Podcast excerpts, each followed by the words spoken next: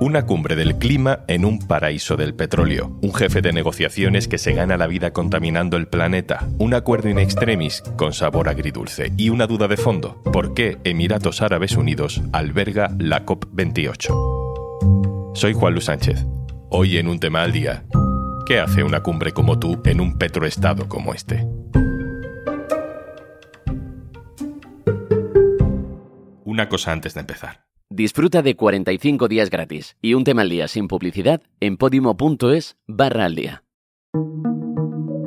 La cumbre del clima de 2023, también conocida como COP28, se ha celebrado en Emiratos Árabes Unidos. Sí, la cumbre del clima se ha celebrado en un petroestado. El presidente de la cumbre, el que tiene que promover los acuerdos de los gobiernos para reducir la contaminación en el planeta, ha sido un empresario nacional del petróleo, alguien que ha llegado a decir durante las reuniones que no está tan claro que la ciencia diga que el carbón, el gas o el petróleo sean tan malos para nuestro futuro. Welcome to the United Arab Emirates, to Dubai and to COP28.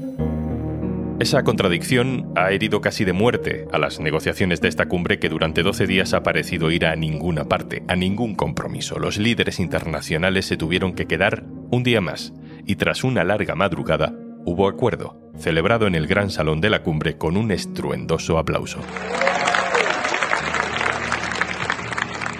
Este momento del aplauso vemos a líderes europeos con cara de alivio, entre ellos la vicepresidenta española Teresa Rivera, que hace gestos de, aprobación.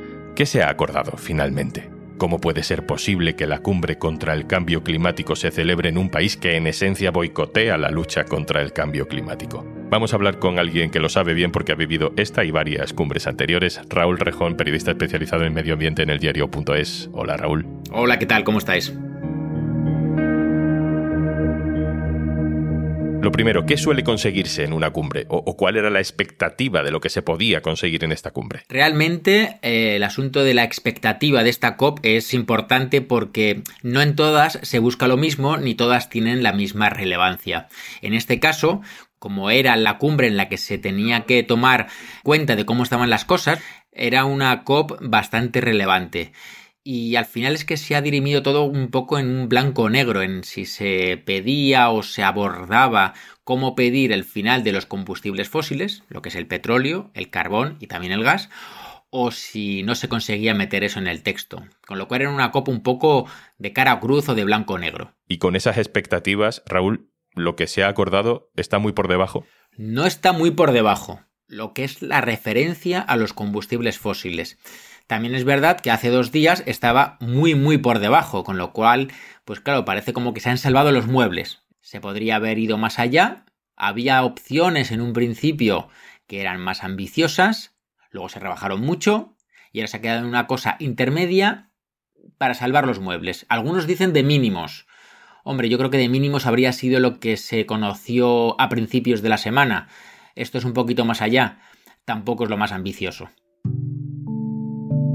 ¿Cómo podemos explicar, Raúl, qué es exactamente lo que se ha decidido? ¿Cuál ha sido ese acuerdo? Se deciden un montón de cosas. Luego los acuerdos tienen una cantidad de folios que yo no se los recomiendo a nadie.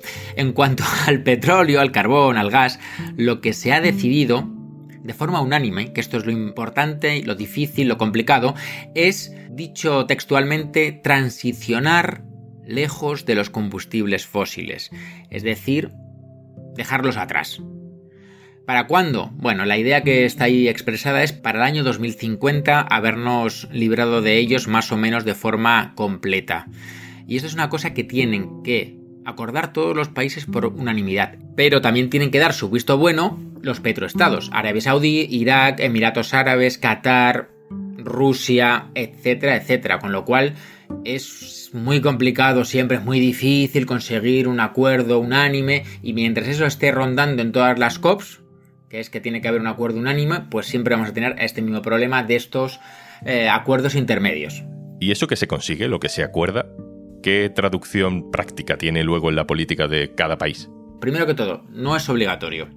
Cada país luego tiene que hacer un esfuerzo para mm, tender hasta este objetivo global que se ha trazado. Eso también es un problema. Entre el año que viene y el siguiente tienen que entregar cada país que ha firmado voluntariamente, pero se ha firmado el acuerdo de país, qué planes tiene para conseguir todos estos objetivos. Y ahí es cuando luego habrá una nueva evaluación. La cosa luego se pone complicada, porque mira, los últimos planes que se han evaluado nos daban que se iba el calentamiento global a casi 3 grados y queremos limitarlo en 1,5. Pues alguien me puede decir que se queda en el papel mojado y tampoco tendré yo muchísimos argumentos para decir que si no mojado del todo, un poco sí. La cumbre ha durado casi 15 días y lo más llamativo en realidad ha sido que se celebre en Emiratos Árabes Unidos. ¿Esto cómo va, Raúl? ¿Qué hace la COP en Emiratos Árabes? Porque esto no es un mundial de fútbol en Qatar, esto es una cumbre del clima en uno de los países que más combustibles fósiles explota. ¿Cómo se explica eso? Has traído un ejemplo muy bueno que es el de las sedes deportivas, porque no te creas que difiere tantísimo. Las sedes de las COPs son rotatorias por regiones de la ONU. Y en este caso tocaba en Asia, con lo cual eso pues ya centra el foco en qué países. Y luego tiene que haber países que quieran hacerlo. Es un esfuerzo económico, es un esfuerzo logístico muy importante. Reduces todavía más el grupo. Todos los países de la ONU tienen derecho a postularse. En este caso, Emiratos está en un proceso parecido al que está utilizando Arabia Saudí con el deporte de blanquear sus nuevas políticas, de hacerse ver como un Estado moderno, que ya se ha quitado esos mm, lastres atávicos ¿no? de la península arábiga. Esa es básicamente la geoestrategia para que haya celebrado la COP allí, en Emiratos Árabes, este año. ¿Y esto quién lo decide? Porque en el caso del Mundial sabemos que, bueno, es la FIFA y si no nos parece bien, pues miramos a la FIFA. En el caso de la COP, ¿a quién hay que mirar para decirle, oye, no sé si esto era buena idea? Eh, ¿Quién decide la sede de la COP? Lo deciden los mismos que han estado decidiendo este acuerdo del que hemos hablado. Son los propios países en un plenario los que al final tienen que aceptar las propuestas para la próxima COP. Y ahí se cruzan todo tipo de vetos. Mira, te puedo contar que la siguiente del año que viene no se ha decidido hasta el último momento porque tenía que ser en Europa del Este. Rusia vetaba cualquier país que perteneciera a la Unión Europea. Luego había otro veto cruzado entre Kazajistán, Armenia, estos países del Cáucaso y al final se ha convenido porque se levantó uno de los vetos parciales para que se vaya a Azerbaiyán. O sea, la deciden los propios países de la ONU. La decide la ONU, la deciden las partes. Dame un segundo, Raúl, que quiero preguntarle sobre este aspecto geopolítico que citas a Blas Moreno, codirector del Orden Mundial. Hola, Blas. Hola, Juanlu, ¿qué tal? ¿Por qué quieren los petroestados estar en la COP o incluso organizarla? Los petroestados se juegan mucho en cumbres del clima porque evidentemente cualquier regulación que quiera restringir o regular el consumo y exportación de combustibles fósiles va totalmente en contra de su modelo económico, ¿no? Les perjudica directamente. Así que siempre tienen mucho interés en estar en esas negociaciones para poder presionar a favor de su postura e intentar reducir en lo posible las restricciones que se impongan a este tipo de cosas, ¿no? De hecho, una buena prueba de eso es que el primer borrador que se propuso para esta cumbre del clima en, en Emiratos decía algo sobre reducir el consumo de hidrocarburos pero no decía nada de abandonarlos, ¿no?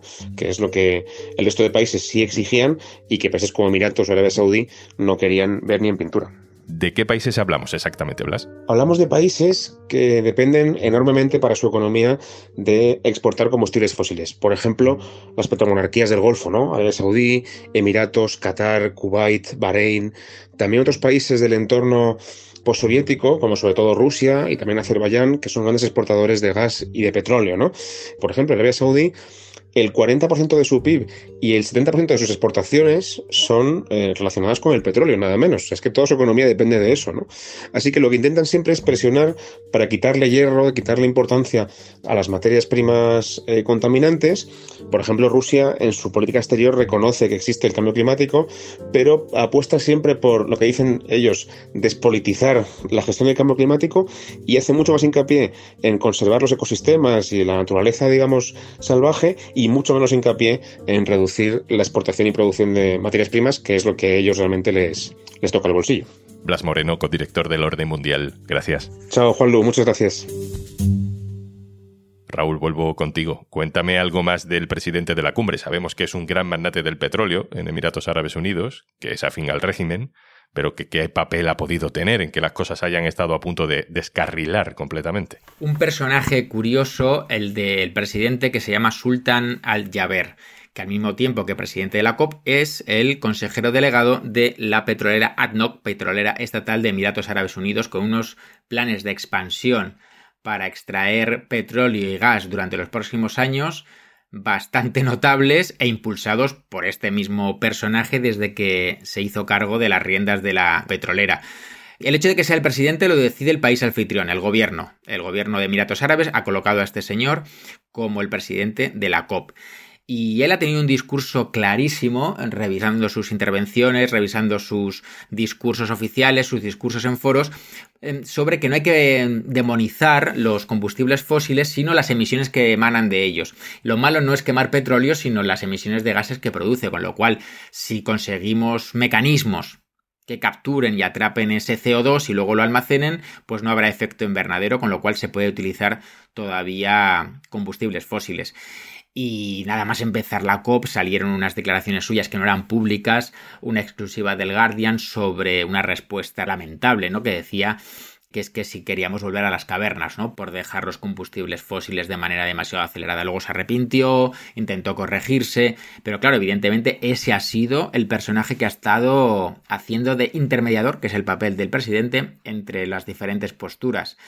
Con lo cual, este texto de acuerdo que tiene un montón de guiños hacia los productores de combustibles fósiles, en estas tecnologías de captura, en poder seguir utilizando el gas como si fuese algo de transición, no tienes que ser ni mal pensado para saber que ese era un poco su discurso cuando solamente era consejero delegado y cuando luego fue presidente de la COP. Tiene su influencia, mucha influencia. Raúl, hemos visto cumbres históricas en París, en Kioto, en Francia, en Japón, donde se respiraba cierto ambiente de compromiso, pero con esto de Emiratos Árabes o con esto de Azerbaiyán que me cuentas ahora, ¿crees que puede quedar tocada la credibilidad de las cumbres del clima? Pienso especialmente en lo que puedan estar pensando ecologistas de nueva generación, en activistas que, exigen mucho porque no tenemos tiempo y que pueden perder toda su confianza en estos esfuerzos. Yo creo que ya ha perdido crédito y sobre todo energía y potencia para convencer a activismos nuevos, activismos más jóvenes. Yo creo que eso es inequívoco, ¿no? Y estamos viendo cómo hay grupos ambientalistas que han pasado a otro tipo de reivindicaciones de desobediencia civil, etcétera, de ese tipo, porque ven que esto es un foro. La propia Greta Thunberg ya no aparece por este tipo de foros, que sirve como un símbolo, ¿no? De, de lo que ha podido pasar, de ese desencanto. También creo que cabe decir que de momento es el único foro en el que puede salir una cosa efectiva porque las reglas del juego son que cada uno haga lo que pueda. No hay un sistema coercitivo para obligar a nadie a hacer nada. Yo creo que ha perdido energía y capacidad de ilusionar desde la conferencia de París y al mismo tiempo todavía es el único foro funcional y multilateral que puede tener algún resultado en el medio y largo plazo.